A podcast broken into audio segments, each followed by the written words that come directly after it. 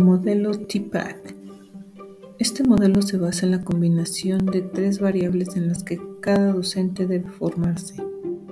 conocimiento tecnológico, conocimiento pedagógico y conocimiento del contenido. Según el modelo TPACK, el profesor no utiliza estas áreas de conocimiento de forma aislada, sino que al trabajar con ellas de forma interrelacionada, logra desarrollar nuevas áreas de conocimiento. Estas tres relaciones bilaterales entre dos elementos del TPAC lleva a la conjugación de los tres elementos, el conocimiento tecnológico pedagógico del contenido, es decir,